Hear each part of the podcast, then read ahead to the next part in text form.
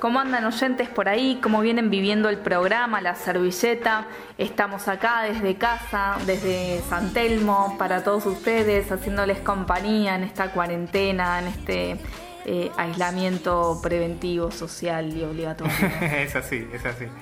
Y bueno, justamente en esta cuarentena se instaló mucho el tema de teletrabajo, de trabajo remoto, sí. que bueno, mucha gente trabajando de sus casas, ¿no? Sí, sí, sí, sí.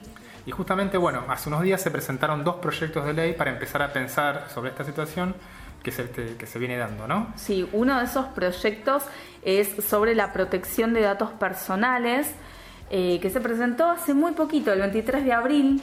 Eh, este proyecto lo presentó el senador de La Pampa, Daniel Lovera, que es por el Frente de Todos, y este proyecto actualmente está en la Comisión de Asuntos Constitucionales y la Comisión de Trabajo y Previsión Social, ambas en el Senado. Sí, otro proyecto que se presentó, también lo presentó Lovera, es el derecho a la desconexión digital.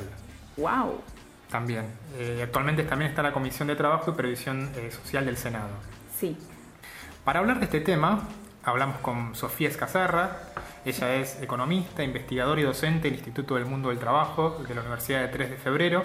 Ella también asesoró a Lovera para realizar estos proyectos de ley. Sí. Y le preguntamos específicamente sobre estos dos proyectos que presentaron. Ay, sí, la verdad que le agradecemos muchísimo a Sofía porque también nos, dio su, testimonio y no, es muy interesante la entrevista. Así que escucha, eh, subí el volumen y escucha lo que nos dice Sofía. Los proyectos de ley que se han presentado, bueno, uno es el de derecho a desconexión, que tiene que ver con el derecho que tiene cualquier trabajador de poder hacer, eh, de poder disponer de su tiempo libre fuera del horario de trabajo sin ser contactado por parte de su empleador tanto en los mails como los mensajes de WhatsApp, como cualquier tipo de comunicación por canales electrónicos. Y esto tiene que ver con la salud mental del trabajador, que, se, que aún pudiendo no responder un mail o un mensaje, se queda pensando en lo que tiene que responder, en las tareas que tiene que hacer y no desconecta nunca. Y esto empieza a ser una fusión entre lo privado y lo laboral, donde ya todo se confunde, nada, uno no sabe en qué momento está viviendo, cómo separar las las tareas y demás. Con lo cual este, nos pareció sumamente importante y relevante presentar este proyecto de ley de derecho a desconexión digital para empezar a respetar los horarios de trabajo y empezar a, a trabajar en pos de la salud mental del trabajador. El derecho a desconexión ya está consagrado en países como Alemania y en Francia y lo que dice no es que el empleador no puede contactarte, sino que si lo hace, tiene que recompensarte de alguna manera, tiene que pagarte una hora extra, un extra por esa comunicación que ha tenido con vos. Y esto tiene un efecto tranquilizador en los usos y abusos de la tecnología, digamos. Uno se va a plantear dos veces antes de mandar ese mensaje si eh, tiene que pagar por él, digamos, ¿no? O sea, eh, tiene que, el empleador va a empezar a pensar si es pertinente el mensaje, si vale la pena gastar ese dinero para contactar al trabajador y si no lo va a guardar y lo va a mandar en el horario en que corresponda. Eh, la ley busca ir hacia ese, hacia ese lugar. Después el otro es respecto de la protección de los datos de los trabajadores, ¿no? Este, las empresas cada vez tienen una, una mayor cantidad de datos de sus trabajadores, eh, ya un edificio inteligente recaba muchísima cantidad de datos respecto de lo que hacen o dejan de hacer los trabajadores. El home office en muchos casos eh, se, se instalan software de seguridad. Entonces lo que apuntábamos era que no puedan tener datos que no tengan que ver con la función productiva de la empresa, que el trabajador sea informado de qué datos se están recabando de ellos y que tengan derecho a, pedir esa información y exigir que sean eliminados en caso que así el trabajador lo quiera, que el empleador no pueda venderlos, no pueda hacer uso y abuso de esos datos, ni que tampoco sean una excusa para eh, la utilización de datos privados del trabajador para percibirlo o promoverlo dentro de la organización. Estos proyectos de cualquier manera eh, eh, ponen de manifiesto este derecho, pero lo que hacen es dejarlo en manos de la negociación colectiva, digamos, decir que el derecho a desconexión y la reglamentación, los pormenores de ese derecho eh, deberían estar contemplados dentro de la negociación colectiva por rama de actividad, porque entendemos que no es lo mismo sector a sector y eh, dentro de la escala de responsabilidades de un sector no es lo mismo el derecho a desconexión que tiene un trabajador de otro. Y en este sentido si bien eh, consagramos el derecho y creemos que es importante esto, eh, el proyecto de ley apunta a eh, incentivar a que esto se, se reglamente a través eh, de los convenios colectivos de trabajo, digamos, se, se negocie colectivamente entre la patronal y los sindicatos.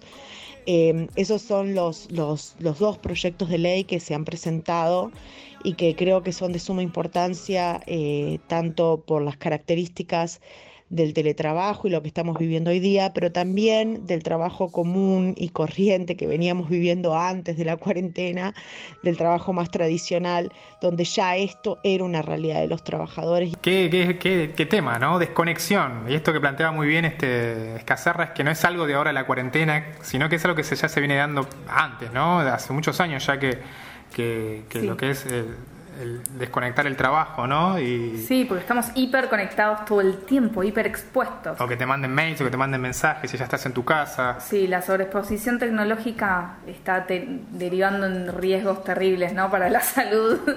eh, mira, para que tengamos una idea, según una nota que subió el, el diario Perfil en su portal, el teletrabajo podría alcanzar a 3 millones de trabajadores en el país.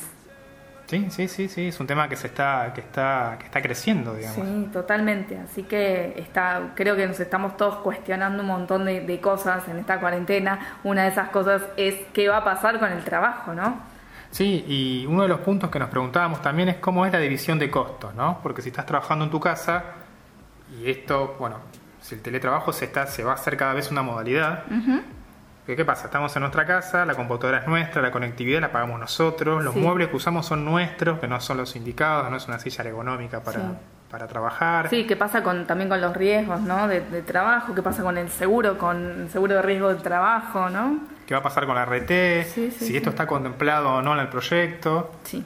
Y esto fue lo que, lo que le preguntamos también a Sofía y esto nos decía. Respecto de la reasignación de costos, eso tiene que ver con el derecho a la infraestructura eh, que tiene un trabajador que teletrabaja. Em, y me parece que ahí nosotros, eh, em, bueno, hay una resolución que creo que el Ministerio de Trabajo está por sacar, no sabemos bien cuál es el contenido, pero nosotros sí lo estábamos planteando para presentar próximamente algún proyecto de ley que tenga que ver con esto, ¿no? Con el tema de, en caso de teletrabajar, quién se va a hacer cargo de esa infraestructura laboral para que no caiga eh, en el bolsillo del trabajador. Esto tiene que ver con, eh, bueno, con proteger el, bolsillo del trabajador, pero también con un tema de salud y seguridad laboral, porque muy probablemente ese trabajador no tiene una silla ergonómica y las condiciones de trabajo que hacen que uno pueda trabajar durante mucha cantidad de horas en un espacio eh, que no atente contra su salud. Entonces es muy importante empezar a pensar no solamente en el bolsillo, sino también en la salud de ese trabajador que, trabaja desde su casa y que este, en muchos casos tiene una infraestructura mucho más precaria que la que tiene en su oficina. Eh, así que nos pareció un proyecto que tiene, que tiene dos, eh, em, em, bienes a proteger, que son la salud y seguridad y el, poder adquisitivo del, del trabajador. Eh, nos parece importante distribuir la carga de, eh, las, de la infraestructura, no solamente en términos de los dispositivos que se van a utilizar electrónicos, sino también de la conectividad, las sillas, eh, las licencias de software para que no estén para que no estén vencidas, para que sea el software moderno, para que tenga una infraestructura de hardware acorde y que pueda soportar el software que se está instalando y demás. Así que en ese sentido lo estamos preparando todavía no hemos presentado nada al respecto, pero sí estamos seguros que en, los próximos, en las próximas semanas estos temas se van a empezar a debatir y bueno, nada, queremos este, estar ahí presentando ideas para poderlo debatir mejor en el Congreso Nacional. Bueno, todo esto que nos está pasando, eh, lamento, lamentamos decirles que no es teletrabajo.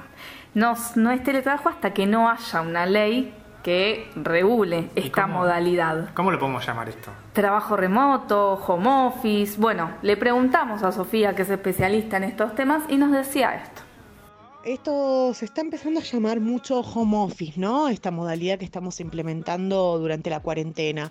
La realidad es que yo vengo diciendo que esto no es home office. Esto es, como bien dice una frase que circula por internet, esto es trabajar como podemos en un contexto de crisis desde nuestra casa. Esto no es home office, esto no es empleo decente desde casa. Esto es otra cosa. Em, hoy leía, leía un comentario de una, de una persona que había leído una nota y decía esto es emergency office. Y bueno, y, algo de razón tiene, en el sentido de que la verdad es que estamos trabajando con infraestructuras muy precarias, sin reglas claras, sin un marco normativo que nos acompañe eh, y, tanto digamos, no, no, es que los empleadores son malos y nosotros somos buenos, digamos, y los trabajadores somos buenos, sino que al no haber reglas claras, lo que pasa es que se pueden cometer abusos. Y aquel que no se, no se puso a pensar dos veces en la situación que están viviendo del otro lado las familias, las casas, sobre todo las personas que tienen hijos o personas a cargo, este, si no hay un mínimo grado de empatía, eh, al no tener reglas claras, se transforma en realmente un, un abuso muy grande eh, para el trabajador que está eh, trabajando desde casa o teletrabajando desde casa. Eh, hay que empezar a definir cuáles son las reglas de juego de este teletrabajo decente desde casa para poder jugar en igualdad, en igualdad de condiciones y tener claro cuáles son los límites entre lo privado y lo público eh, dentro de los confines del hogar. Y me parece que eso va a hacer a eh, la salud no solamente del trabajador, sino de todo el tejido social y de las relaciones del trabajo y del diálogo social. Entonces tenemos que empezar a definir esas reglas de juego y las reglas de juego obviamente hay que definirlas en un marco de diálogo, de respeto, de negociación colectiva y de negociación política dentro del Congreso Nacional y en las instituciones que correspondan. Bueno, esto no es un invento argentino, eh, ya en otros países, como también mencionaba Sofía, en Francia y en Alemania se demostró que el 12% de la población sufría agotamiento laboral. Entonces, es necesario, varios países se están preguntando cómo regulamos el teletrabajo. Si te interesa, eh, la Biblioteca del Congreso subió a sus redes hoy eh, un dossier legislativo para que vos puedas conocer un poquito más eh, cómo se está legislando en el mundo el teletrabajo. Así que te lo recontra recomendamos. La, eh, su cuenta de Instagram es BCN Argentina y ahí podés consultar este dossier legislativo para consultar qué hicieron en otros países. Sí, y agradecemos ¿no? a Sofía Escacerra. Sí, muchas gracias. Por esta entrevista que nos brindó para tratar de pensar un poco este tema. Sí y, tratar de debatirlo también, ¿no? Súper clara, Sofía. Eh, también creo que, lo que estábamos eh, conversando y hablando para analizar es cómo la economía de plataformas se está metiendo cada vez más en la economía tradicional.